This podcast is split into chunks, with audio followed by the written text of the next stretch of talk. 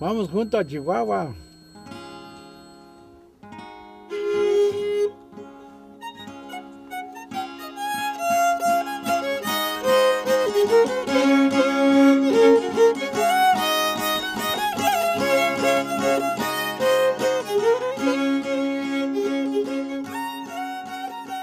Un hombre notable en la comunidad artística de Chihuahua defendió la idea de que el reconocimiento a la cultura de su pueblo rarámuri solo surgiría y debía surgir desde el interior. Ni los extranjeros ni los mestizos podían describir cabalmente la vida de este pueblo, pues para entenderlo había que vivirlo. El músico y poeta Erasmo Palma Fernández vivía con orgullo sus raíces y por ello decidió darlas a conocer.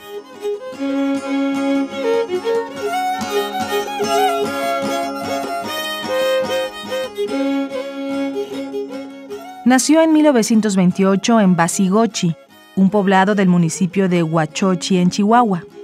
El hijo menor de una familia con siete hijos, aprendió desde niño a sentir la música de forma autodidacta. Mientras escuchaba cantar a su madre, tomaba el violín de su hermano para intentar replicar las melodías. A los 13 años aprendió español y a los 20 comenzó a escribir en su lengua materna, el tarahumara, desde pequeños relatos hasta letras rimadas de sus primeras canciones, principalmente de temática religiosa. ¿A qué le cantamos? Ah, pues según la composición que sea, porque parece que aquí hay más dedicado al creador. Empezamos a componer porque nos mandaban a componer. Entonces, primero, canciones religiosas.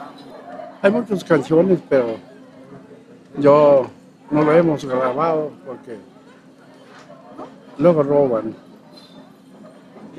lo están vendiendo por aquí en Chihuahua. Poquito que hemos este, registrado. Y compran uno, ya lo producen mucho para vender ellos.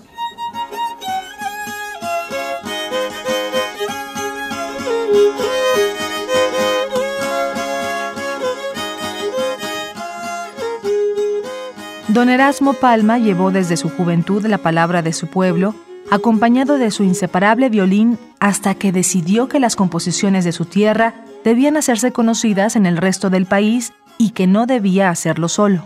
En 1975, ya con 47 años de edad, don Erasmo fundó y dirigió un coro integrado por niñas indígenas de Norogachi, las cuales interpretaron los más de 600 cantos escritos por don Erasmo. ¿Y para qué quieren ese viejo?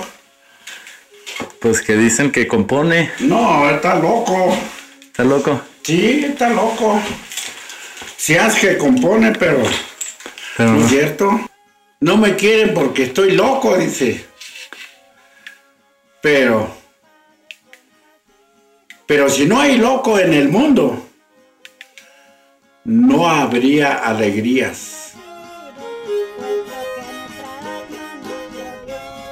El coro viajó a lo largo de la República y participó en diferentes festivales de música étnica y poesía, por lo que don Erasmo Palma fue reconocido en 2002 con el Premio Nacional de Ciencias y Artes en el área de artes y tradiciones populares. En 2008 se le otorgó la presea Gawi Tonará, o Pilares del Mundo, por parte del gobierno de Chihuahua.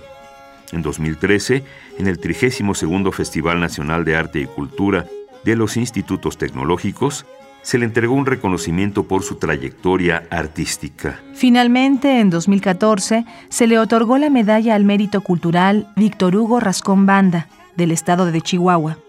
A pesar de toda esta retribución, aún en sus últimos años, don Erasmo se lamentaba por la condición de su pueblo, para el que pedía paz, apoyo, el cese a la indiferencia y el sufrimiento que ésta les produce. Como el año pasado estuvimos en Nueva York, pues nunca sabíamos cómo era. Y ya nos dimos cuenta, porque ya lo conocimos. Después de ahí, fui a Oaxaca y ya me llevaron a paseo, que fuéramos a, a un museo. Pues ahí vamos. Subimos en un cerro, se llama, se llama el Monte Albán. Pues ahí cuidan ese museo. Pues yo traigo mi, mi traje tradicional. No, que no pasara con ese traje. Con ese traje que no. Que no me pasara. Pues se me hizo raro. Entonces dije yo, me senté en un árbol abajo, pensando como pensé que yo estaba equivocado. Porque yo de coraje hice una canción. Dice, hermanos todos de este mundo.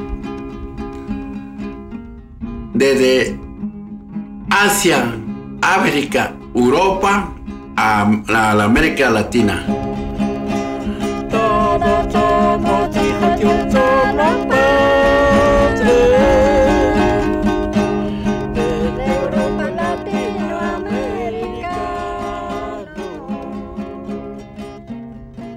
A los 88 años de edad, Erasmo Palma Fernández murió el pasado 23 de octubre. Su ideología, trabajo, talento con el violín y voz quedaron registradas en el documental El ladrón de violines de 2009, dirigido por Ángel Estrada Soto.